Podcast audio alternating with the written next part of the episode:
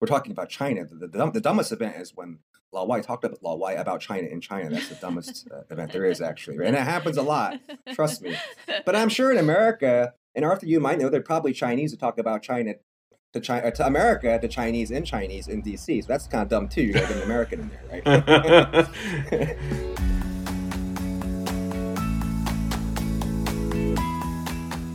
the most important thing if you want to start an event is have a list. It's, it's not about anything else but having the list. So I had the alumni list, they had the Young China Watchers list, and we put on a great event. That was event number one in uh, late 2010. Event number two was Ken Jarrett. Ken Jarrett, former uh, uh, American Consul General in Shanghai, also former chairman of APCO, currently at Albright Stonebridge, and uh, one of the most important Americans in Shanghai, certainly over the last 20 years. He was our second speaker.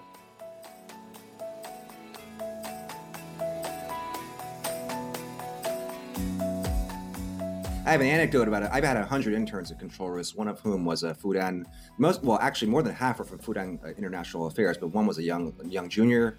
And she had this whole plan. In five years, I'm going to get my PhD. 10 years, I'll be teaching at Fudan. 15 years, I'll have children. We'll have a nice family. I'll marry a professor. I was like, I told her, nothing, nothing, none of that's going to happen. I told her none of that's going to happen because you don't know what's going to happen in the future. You got to stay open.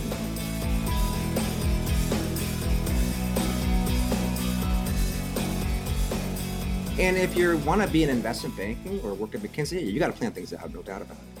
But you can live very well in many industries and make the same amount of money uh, and not plan things out that well. You know, I think a big mistake for young people is they don't they don't have information. Like they just talk to other students and they and they think, well, I have to work in these top companies or you know all these name companies. They just don't know people who are 10 years older than. Talk to them.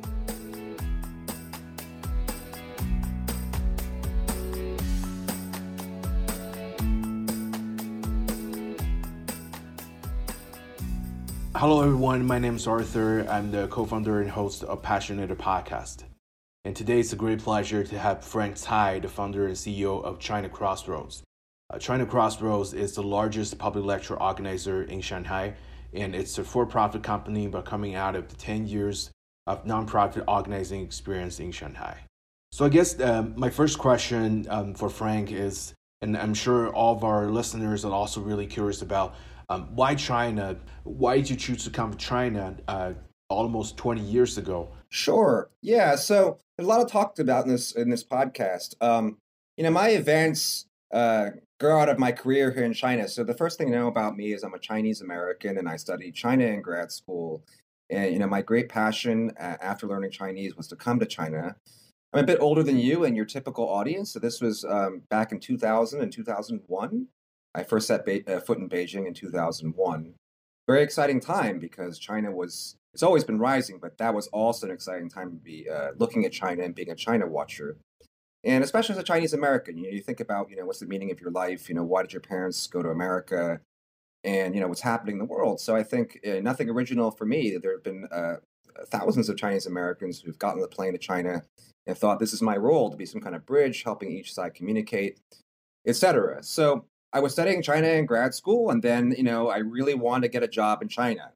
I had a lot of friends getting jobs in China. Um, you know, you know, you guys are you know different from me. So I'm a foreigner, and China's a new country for me. Even though I grew up uh, as a, to, I was born to Taiwanese parents who uh, immigrated to America 60 years ago. Didn't speak Chinese growing up, but I heard a lot of Chinese, and to me, Chinese is the easiest language in the world to learn. Unlike you know your real foreigners, right? Because I heard so much, and I mean, try, eh, you know, I don't know how many foreigners listen to your podcast, but but uh, you know, uh, if you've heard Chinese growing up, you have a real advantage because every language is an oral language. Uh, Chinese has a lot of characters, but you know, if you can talk to people and understand words, you can pick everything up really quickly, which I did. Um, so I had a huge passion uh, for the Chinese language and for current events. And I was thinking to myself, what am I going to do? I mean, do I want to go back when I stay in America and you know you know, work at some job in America or, you know, become a professor in America when there's this opportunity in China. And so many of my friends were getting great jobs. So, uh, as part of my bio, uh, it's important to know that I went to the Hopkins Nanjing Center in 2002, 2003, which is a, a pretty storied institution connecting uh, Americans and Chinese. That's a program in Nanjing at Nanjing University where Chinese and American students study for a year together. The Chinese take uh, classes in English.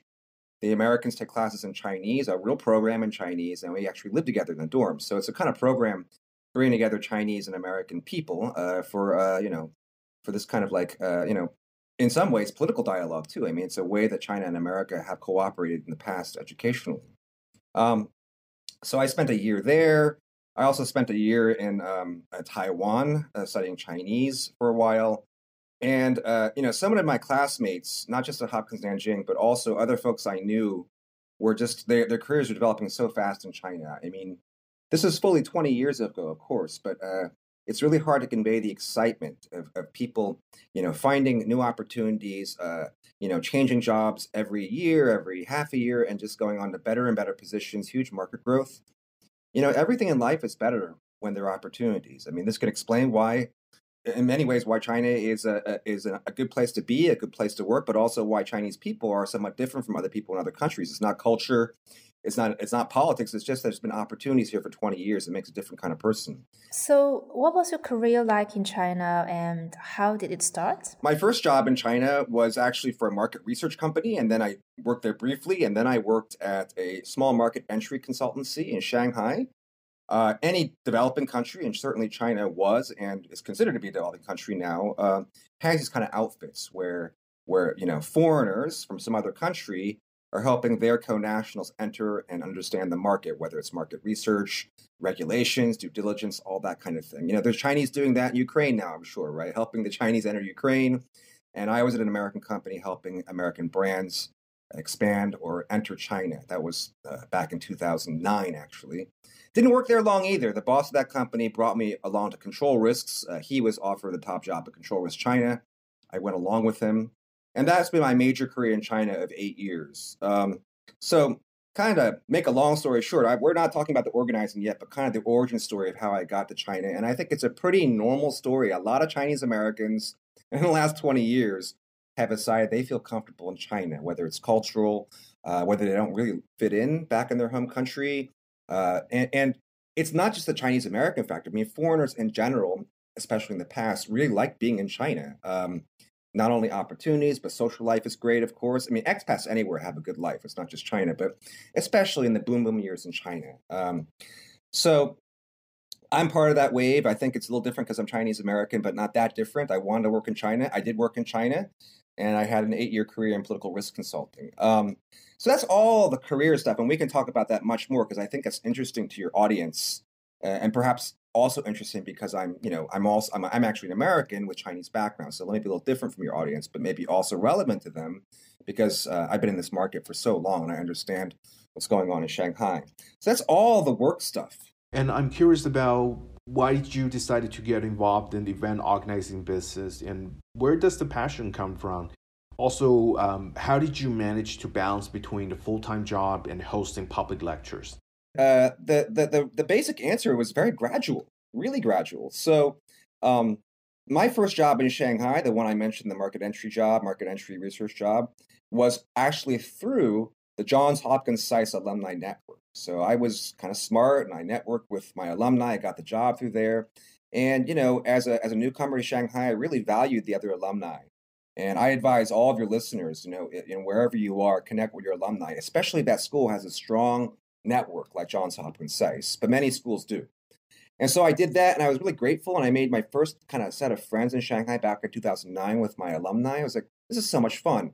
And I had been running a book club at that time because uh, I like books and I'm a kind of an academic person as well.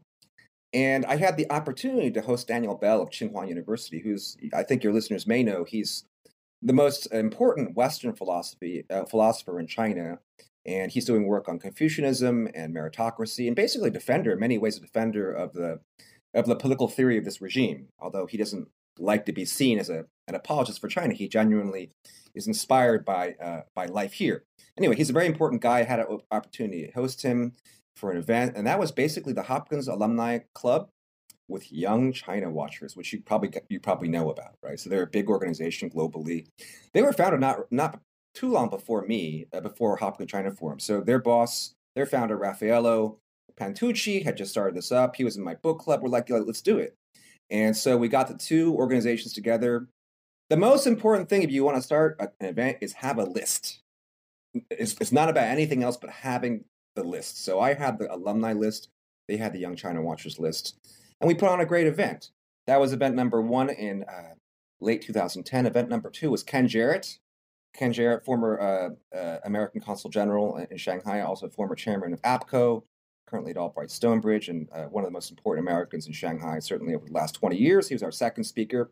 So sometimes an event goes well too when you pick your first few guests really well, right? Because it builds up some steam. So back to the original question how do you mix career with these events? It's gradual. Um, I have a very slimmed down way of doing things. Uh, I've run everything alone all these 10 years um, over 500 events and five different event brands. I run 70 events a year, not China Crossroads. Everything's just actually alone. It gets tough when you have a company, and that's a different story. But I just slimmed everything down. And in, in the beginning, there were no there were no admission fees. You come and you ask the audience to consume, and the venue's happy if you consume enough. You don't have to check RSVPs. You don't have to have a check-in desk. Everything bare bones, and so you can do that while you're working. Now, just to kind of continue the story, we're at we're at 2010 now, right? So um, I'm getting into the risk consulting industry. I got pressure. I got to I got to perform. But I really like that company. Control Risk is a great company. I had a great manager who actually brought me on. And after a few years, you get comfortable. And so I did have the time to expand more and more. So in the beginning, it was a few events a year. Then it was like 10 events a year. And basically by 2015, I was already doing like 40 events a year at, at different event brands, uh, which is very complicated, I think, for your audience to understand. But I've had uh, several different kind event names over the years. Uh, and by, by, by 2015, it was already already pretty big, and I was already considered the, the largest organizer, certainly by frequency, of public lectures in Shanghai. Um, given that this was a Hopkins China Forum, you know, SAIS branded, uh, of course, we did a lot of IR talks. I mean, uh, I, am really happy to know you, Arthur, because you're at SAIS and you're interested in IR and China studies. That's what I'm interested in too. And so, so many of our talks were were by IR professors. A lot of them were, um, you know, whether it was you know SAIS uh, professors like David Lampton coming over, or other well-known China hands. Uh, before the pandemic, and China hands, all the China scholars you know, they got to come to China. They have to do their research, or they have to, they want to be here. And so we'd always get them, you know. So there was a lot of that kind of thing going on. Of course, a lot of local professors too, whether Chinese or also plenty of great foreign professors teaching IR here here in China. And so that was the kind of basic idea. I call the event brand. All my events are kind of branded China and the world. So that encompasses a lot. It encompasses business, it encompasses culture, everything. But kind of the core idea actually is international relations, how China connects to the world. Um, so that's I, have said a lot, but I'll just continue just a bit more. Um, so we're now going back to kind of like how I combine career with the events. I ended up finding out my passion really is events. So, uh, you know, I, I loved control risks. I had a lot of autonomy. Uh, I enjoyed it very much, great management. But, you know, toward the end, and we're talking 16, 17, I was really bored, honestly. Um, and I was putting more and more of my effort into my events. And so you could say that, you know, by doing my events, I didn't, uh, you know, uh, put as much effort in as work or, um, but that was my passion. And so to continue the continue, uh, career tra- trajectory, I'm certainly a risk consultant, a political risk consultant. Uh, that's my that's my uh, career. That's what I did at Control Risks. But I really want to do my quote unquote passion because I loved events. And so the, the, the the second to the last career move I made was to the Economist's Intelligence Unit. And you know, some of your readers might read The Economist. It's a you know great magazine I've been reading for 20 years. There's also something called the Economist Intelligence Unit, which is, uh, you know, they're consulting and, and kind of like uh, subscription data service, you could say. Um, and within that, there's the Economist Corporate Network, which is like a high, a very, very high-end network, uh, like like a chamber. And I was doing that because it was events. And so I did that for a while. I got to really try to use my event passion and do it for real and see what the pros do. Because I mean, I was just, you know, I was telling you, I was very bare bones before, and you know, I saw how the pros did it. And so, you know, taking it to 2020 or so, I did my passion, and frankly, I think in terms of career, I am I'm not sure that I was, you know, I, I, I, was, I'm not sure I was very happy with that, honestly. But it got me into the mindset of starting my own company because I understood how the pros did it, how, how you really make money from it. So in the middle of the pandemic in May 2020, I started my own events company. It's registered in Shanghai. You know, I, I do accounting, I have Fapiao, all this really interesting. As an aside, uh, the Chinese labor law is still very friendly to foreign entrepreneurs. So there's various degrees of tightening in China. I mean, in some ways, it's, def- it's definitely harder to get a work visa now than before. Um, uh, there, there are ways that China is, you know, making sure that your work visa is legitimate, uh, which is, I think, perfectly fine because China uh, is now a middle income country. It's not a developing country. It should be more picky about who lets in for sure. And so, uh, but for entrepreneurs, it's actually still relatively easy to become a, to start a company and get your own work visa, which is what I did. So if you look at like the ease of doing business rankings, you know, China's probably you know going up in that way because it's it's really quite easy actually. And so I started my company in 2020 in the middle of pandemic, and um, everybody's shocked by that because, especially uh, people abroad, because they can't believe that you could do that and, and, and make money and be fine. I've, I ran, I just counted today. I, I ran 112 events since two, May 2020, and I've had friends say I'm, you know, kind of like on LinkedIn and social media, how on earth are they not wearing masks? and of course, you know, China's done a great job with the pandemic, and they're not. And so, um, yeah, I average about 50 people an event. I've, I've done so um, before the pandemic and after the. So, hope that's not too long an answer, and I hope it makes sense. But it kind of gets us from like the Chinese American who really wants to work in China, had a nice career here uh, in political risk consulting, but then you kind of discover that you know you find your passion, and also you discover something about yourself. I didn't know I was so entrepreneurial before, but I discovered that I'm really a go-getter if I have autonomy and as as good as my previous company control risk was, if you're in a big bureaucracy, you can never do exactly what you want, even if you've got great bosses. You can never you can never always uh, get the full product of your labor. I mean, what is a company? A company is simply a device to exchange a brand for labor. So your boss will make more money than you because he better represents the brand. You'll put in more work, and you and and they and the incentive is one day you'll be him and you'll get more value from your work, but you'll never get the full value because that's what a company does. I mean, uh, it, just to give you an example, when I was working at The Economist, I got talks really easy. The brand's the brand's golden, right? So the brand does something for you, but at the same time, it takes something for which you, which is just money. It's simply money. Because if you have client engagements, you're not going to make that full. You're not going to make a high percentage of that unless you're really, really high, right? So, yeah, yeah. You know, because right now a lot of the Chinese, like young Chinese people, they're also kind of they have their own passion. They probably like well, like us, like me and Coco, we were interested in podcasts. Maybe someone else interested in making videos. Um, so they have their own like a full time job, and then they're doing their passion on the side. But but I guess the the the, the question is how do you kind of manage you know how did you make this transition actually happen like when was the time that you actually know that this is gonna work you know you, are gonna have like financial independence um, but at the same time you, you will be able to create this like a, a, a, a oh sorry about that. Yeah at the same time you will create this company that you can can kind of sustain itself you know. When, when was the time that you know okay I, I got the right people i got the right team i got the money and then opportunity this is the time? I like the business direction you're going in because i had so many things to say.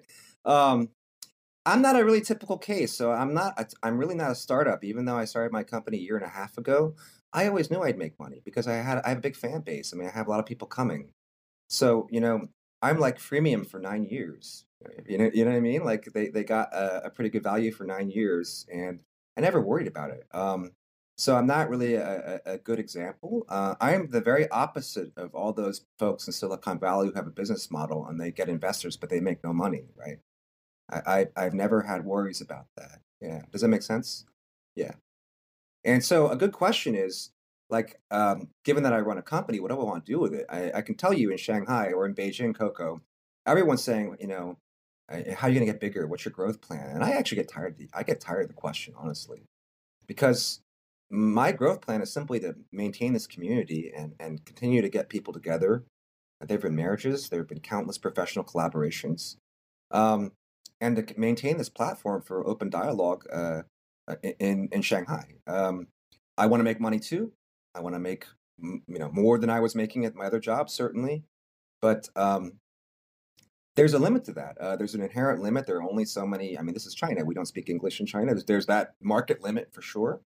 Um, there are also limits, as I think we all know, to doing things in the public space in China, which I don't think I have to say more about.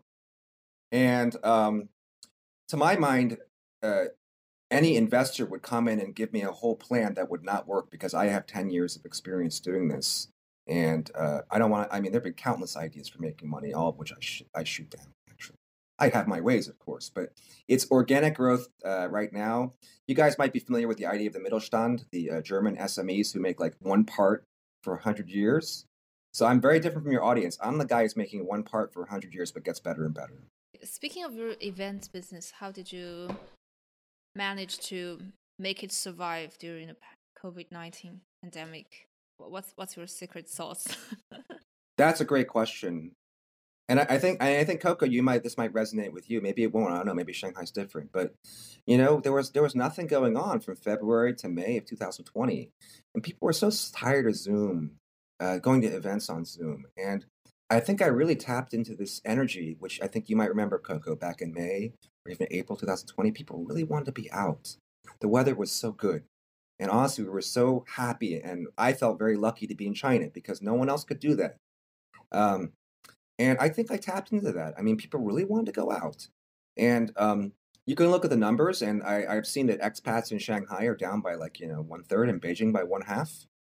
Um, so I definitely lose a portion of my audience. Now, my, my audience is only two thirds expats, by the way. One third is Chinese, mostly returnees. So I didn't lose them, which I'm very proud of, actually, because we're talking about China. The, the, the dumbest event is when Lao Wai talked about Lao Wai about China in China. That's the dumbest uh, event there is, actually, and it happens a lot. Trust me.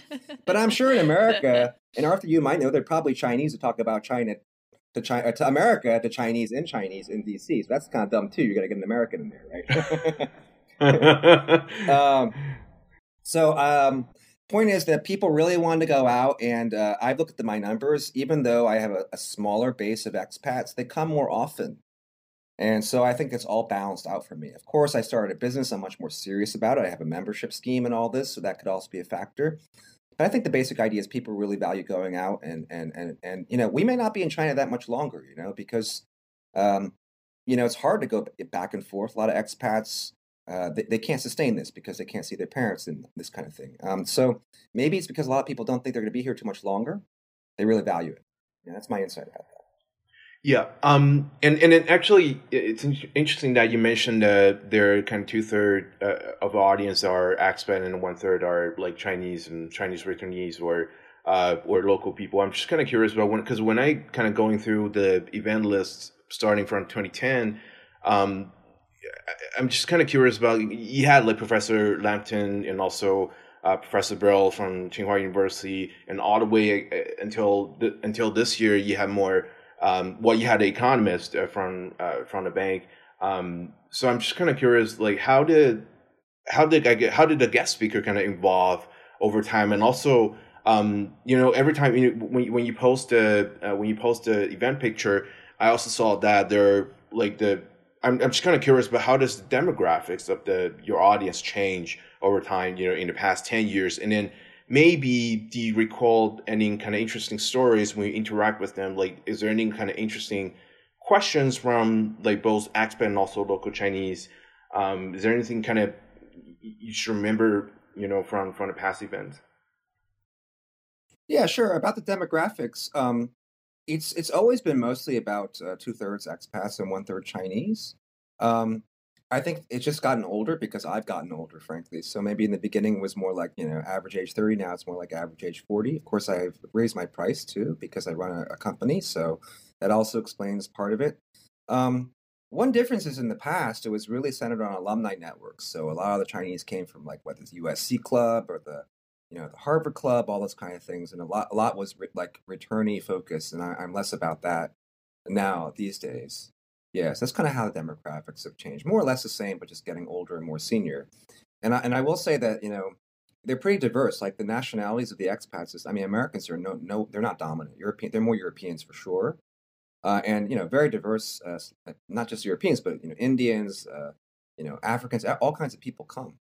And among the Chinese, it's more mostly returnees, but um, still, uh, you know, still a lot of people who've never been abroad too, whose English is very good and very curious. Uh, so all kinds of people.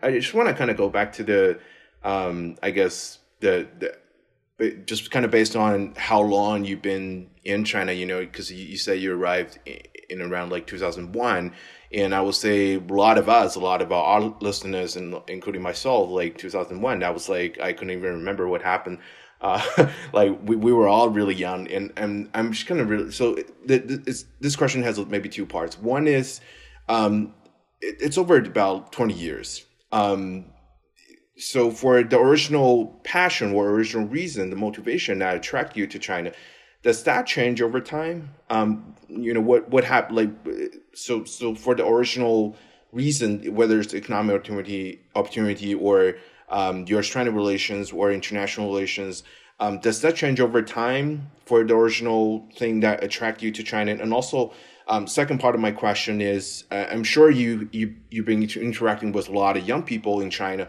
over 20 years and in and, and i'm sure you had many interns. Basically how, how did they change over time when you interact with them over the 20 years? Oh, that's a great question. So, yeah, I, I wouldn't say, I mean, I, I said I wanted to work in China, but I would say it's not even necessarily economic motivation as much as excitement. So, I think in this way, I'm going to really differ from your Chinese audience. So many Chinese say, you know, what, what are you doing back here? Well, I actually never was here because I was born in America. But to most Chinese, they think, well, it just makes no it makes no sense for you to be here if you can have a better life abroad. Especially before, of course, now China is more and more attractive. But over the 20 years, I've gotten that a whole lot, of course. And so it's not just about economic opportunity. It's about having it's it's about enjoying and finding excitement in your life. So I think a lot of it's excitement, honestly, being in a foreign country, um, and, and, understanding a totally different system, the excitement of being involved in, in whether it's U.S., China, or the rise of China. I mean, I think it gives a lot of meaning not only to my life, but a lot of expats here who are really China experts to be involved in this historical, you know, once in two thousand years kind of opportunity to see something very important happen.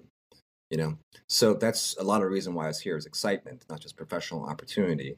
Now, how's that changed? I think I mentioned it a bit, but I, there's not the same opportunity now. I mean, if you're a young American and you want to find a job in China, it's not that easy anymore. It used to be you could just speak English and get a job anywhere back 20 years ago. Uh, by the way, I haven't been here 20 years. I was in and out of China, but I've been here continuously for about 15, 15 years or so. Um, so, uh, yeah, there's not as much opportunity for foreigners, certainly. Uh, if you look at the stats, fewer and fewer Americans are even studying Chinese. Places like Hopkins and Nanjing can't get their recruits. Uh, so it's also the American side where there's few people interested. Um, and so uh, I, I, would not say China is the best place now to to um, you know find your first job. It's a good place if if only the borders were open. I think it's still good a, a good place to develop because your career because uh, there's still a lot of growth here compared to other countries. You could you can make a lot of moves in your career much more quickly here in this uh, faster growing market. Um, as far as young people goes, um, and let me say one more other thing that I was thinking about. Um, I mean, reasons for being in China, I'd mentioned professional growth. I'd mentioned kind of the excitement of being involved in, in the rise of China and China US. Um, another thing that you, you, know maybe your listeners won't really understand, but um, it's uh, much about China that's that's special. It's just that it's a developing country, especially in the past. So, I grew up in the United States. It's affluent, and that makes a big difference.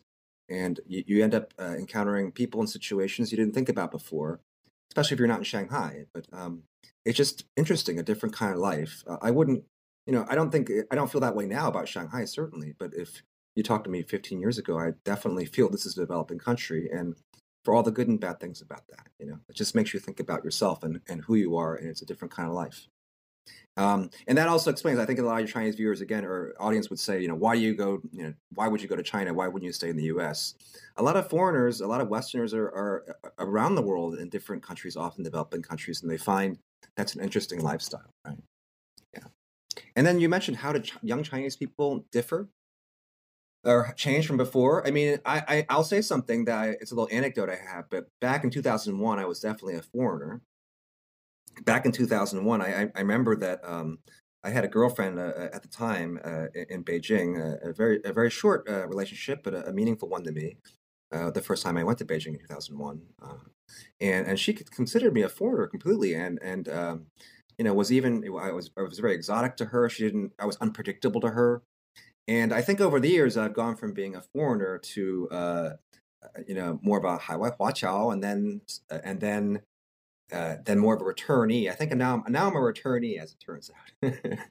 so, and that's not a bad thing. There's nothing special about me. Um, you know, foreigners have become less exotic, and that makes sense because China has become a middle-income country, is becoming more and more affluent, is you know going to overtake America soon, in many ways leading the world.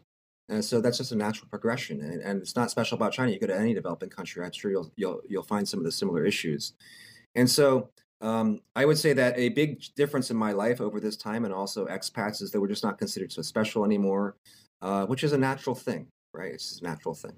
Another thing I'll say is that uh, young Chinese people are more and more confident, of course, uh, more nationalistic, of course, especially in the last five years. Uh, less likely to think that going abroad, uh, you know, is uh, you know being abroad is necessarily a better place to be, uh, et cetera. For all you know, normal reasons of economic development, it's just natural progression. There's nothing odd about that whatsoever. Yep. Um, and and then I guess just for for me, my last question. Um, also just about Chinese uh, young Chinese um, right now, and also can maybe compared to uh, 15 years ago.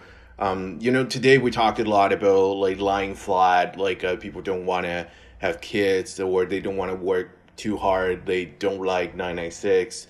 Um, but I'm pretty sure, like, it, as, as far as I can remember, 15 years ago or 10 years ago, um, still this this momentum about working hard and, and you know buying an apartment is something I guess everyone still agree on. Views on career and life is very different now. A lot of people are thinking about like, I oh I want to have like better work life balance. I want to have a like side project or have a passion. So it, I'm not sure how, how does that kind of reflect in your experience in China. You know, how do you see this change over time? I'm I think I'm too old to encounter those people in some ways. So I, I don't know those lying flat people, but I would I would challenge you, Arthur, and say that I mean, uh, is your sample representative? Because I doubt it is. You look at OECD hours, Chinese work a lot. You take any age group, they work a lot. Just look at Taiwan. The same thing happened there. As they got richer, they work less. It's a totally natural phenomenon. Um, of course, you should be enjoying your life if you have a basic level of income. And in many ways, the odd thing, the way I am different from Chinese people is I think they work too hard in many ways. Like, in particular, I think that let's say Chinese who are 35 to 45, um, they have such risk aversion. I mean, they they want to make sure they have all their assets set up, and they're gonna they're gonna have a huge mortgage when they're 25 or 30, just because they they fear poverty ultimately, or fear that it all goes away. That's unnatural. China's going to stay affluent. It's only going to get better uh, in terms of you know standard of living. That's that's not a good allocation of your time. You should you should put more time in developing yourself rather than basically insurance if there's not going to be a disaster, why do you want to spend so much money basically on insurance? And I think it's irrational. I think it's good that there's more of this uh, focus on work life balance. You know what I mean? But most of my, my group is not that young. And so my, my, my group's 35 to 40. You know, my friends are kind of that age, 30 to 45. So, you know, in Taiwan, they said the same thing. I was, you know, I was lived there for a while too. And oh, our generation's so lazy. You know, how are we going to do this? And how are we going to compete with with the mainland. I, I, mean, every generation, the more affluent you get, the more you worry about that. You know, it's happened everywhere. Yeah. My last question is: I think when you introduced yourself, you mentioned that your mother, your mother's generation, uh, immigrated to the U.S. a few decades ago, right? Uh, 1960s, right? So when you after you've been in China for 15 ish years, did you find the reason why they moved outside that at that time? Sure, I did. That's a that's a great question. So, so uh, I can remember exactly when I understood my parents. So, I think it was 2007 or eight. I was I was just traveling around China. I was in Shenzhen for a little while, for a couple weeks. Got to know a lot of migrant workers, and uh, saw their lives, but also you know, everybody's saying, "Oh, Neo will hukou," you know, and, and they're in Shenzhen. They gotta they gotta do hukou too, and, and to improve their lives. And I, I had quite an epiphany. I'm just part of the overall Chinese experience, and uh, you know, my parents went for a better life too, and so those folks going to Shenzhen. And this is not now. This is Shenzhen in 2008, and there are a lot of really kind of people from the villages in Sichuan and and, you know from the west and Hubei and Hunan going there. And I just figured out that I'm part of this huge experience too. And I finally understood what Meiguo Hukou actually meant because I never thought of it that way. It's citizenship to me. I'm a I'm an American. I'm an American uh, loyal to the United States. Of course, I didn't I didn't go there. I didn't go there, and my parents I don't think went there, you know, just to get a hukou. But in some ways, you can think actually they did. Right? So that kind of made sense to me. On the other hand, though, I once I once heard a Stanford uh, I once heard an NPR broadcast in which I think some Stanford professor or something like that was saying that you know I'm so proud of of Chinese people in America because you know my great great great great some grandparents came over and they were working on the railroad and now I run a lab in Stanford. And I think that's that's an interesting that's an interesting observation because it, it, if there's any issue or problem I think with China in the world or is that you know what's what what is the purpose? Was the purpose just to become to get on top of that system? I mean there's a real question of what china wants to do with its power and its influence because if you just want to rise to the top once you're there what's you have to have something else to do and i think you know arthur if you know other asian groups in america there's there's there's there's koreans there's vietnamese and it just seems to me that i think chinese in america in many ways are the ones who just want to kind of like move up but what's what's there? What else is there besides moving up? You know, there has to be some other purpose. So I was really struck that that was not a very satisfactory answer she gave. Because so what if you were a railroad worker and now you run a lab at Stanford? I don't, I don't see that that was uh, the only purpose was to move up. I don't see that's very important. Yeah, that that's definitely something really interesting to talk about in the future. Um, yeah, so I guess for for last part, um, so we always also have this recommendation that very similar to Seneca. Uh, um, so so yeah, so I, I guess um, I guess in your case, it would be great to actually have your advice um, for both I would say young Chinese professionals in China, those who you've been interacting you know over time and do you have any advice for them and also i'm sure you because at your events you, you had a lot of uh, i'm sure there are young china watchers you know in china um, people who really want to study and learn more about China, like but but they are not from China. What kind of advice do you have for them? And and feel free to add like a you know books or videos or things that you want to recommend to them.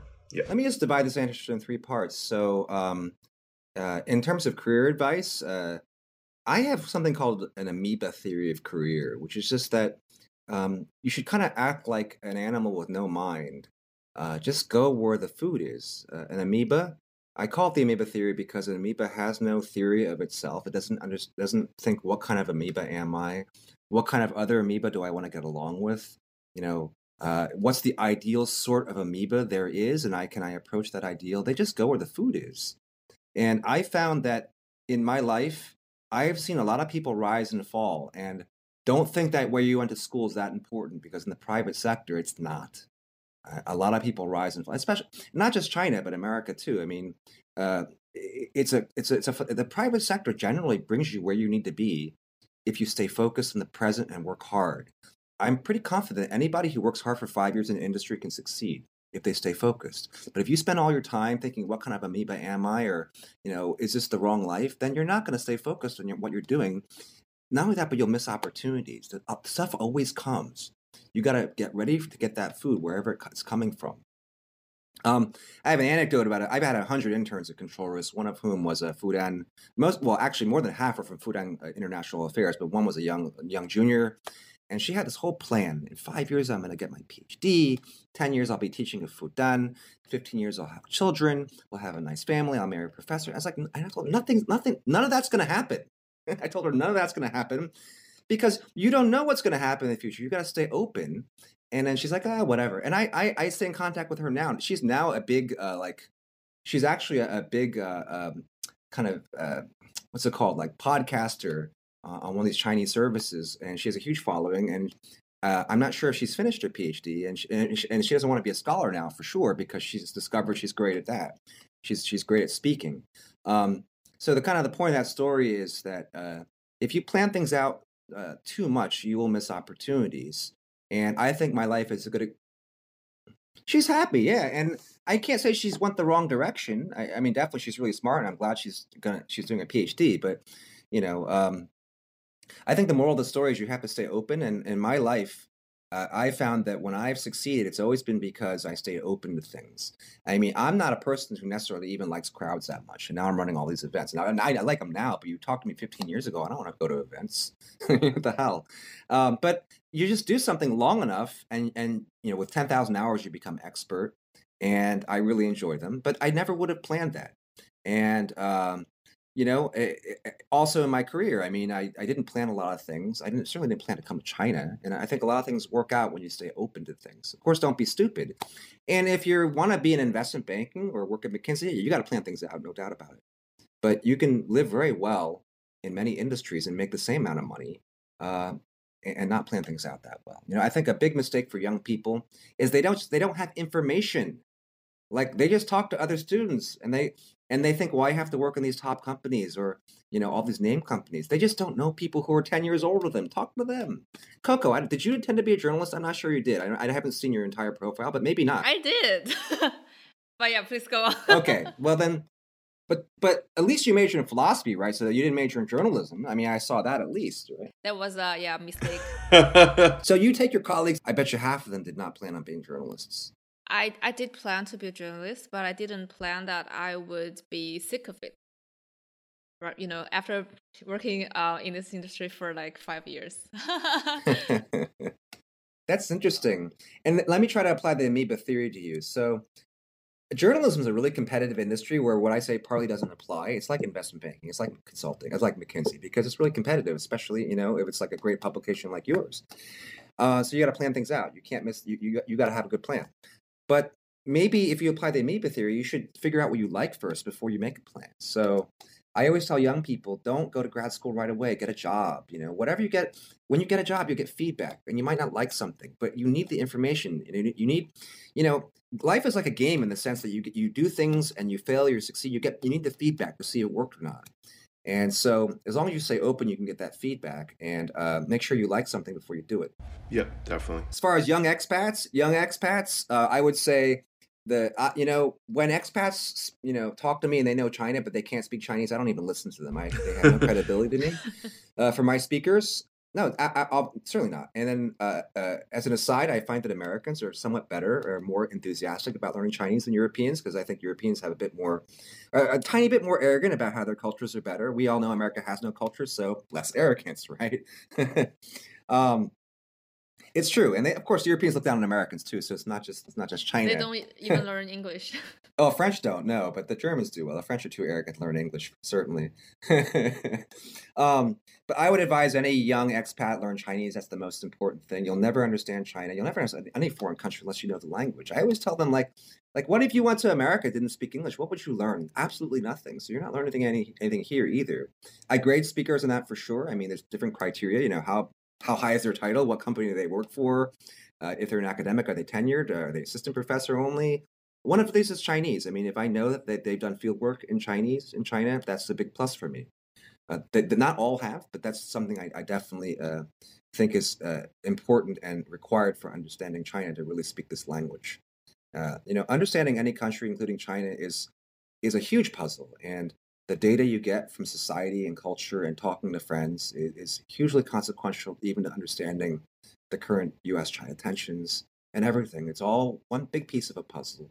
And I, that's the same advice I give to the Chinese living in a broader America now. Just get definitely get involved in your society because that, that that's the real gold and that's what you're going to bring back later on. Book recommendations, they're a little bit academic, but um, one is called uh, Confucius, is secular is sacred. And I actually, I actually have a write up I might have sent to you, of some book recommendations I had in a business journal.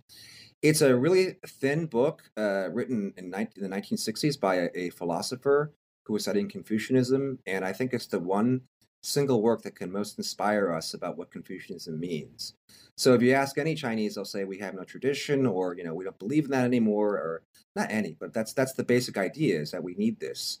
And so I think he gives a way for both Chinese and Westerners to really understand how to bring this bring this tradition in, into the modern world in a way that can inspire us, right? It's not just hierarchy, it's not just dumb rules and etiquette. There's something really inspiring there. And his basic idea is that Confucianism thinks that society is a dance. If we can get to a point where everything's unconscious and like a dance, that's the ideal state, right? Um, and it becomes beautiful. So that's one recommendation. Another recommendation I have is uh, it's called God and Gold by Walter Russell Mead. He's a he's a he's a foreign policy scholar in America. Um, written a lot of books, but uh, this one's great because um, you know it, it, tries to explain why the English and Americans uh, have been dominant in the world. So in the last 300 years, either the English or the Americans have been on the winning side of every global conflict. Um, every challenger has failed. That's whether that's the the, the, the French or the Germans, the Soviets, they've all failed, right? And um, the the book kind of, on the one hand, is trying to explain to Americans and Brits why they've succeeded. Uh, it's also trying to admonish them and warn them that they don't understand themselves. So a lot of the books talking about why other countries don't like the Americans and the Brits before the Americans. Certainly a lot of anti-British feeling before too, because certain ways that we behave, like we, he feels that the Anglo-Americans have a secret sauce for dominating the world, which has to do with decentralized power. Like get a lot of stuff done and don't control all of it because you'll just get more stuff done. That's that's a market principle. That's a civil society principle. And a lot of powers they failed because they were too centralized. The Soviet Union, I mean, that's an obvious case.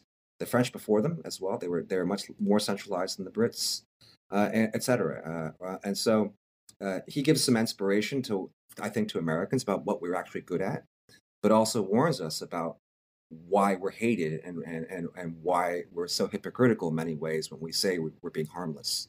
Okay. Thank you very much. Yep. Yeah. That's great. Yeah. Okay. Thank you so much for your time.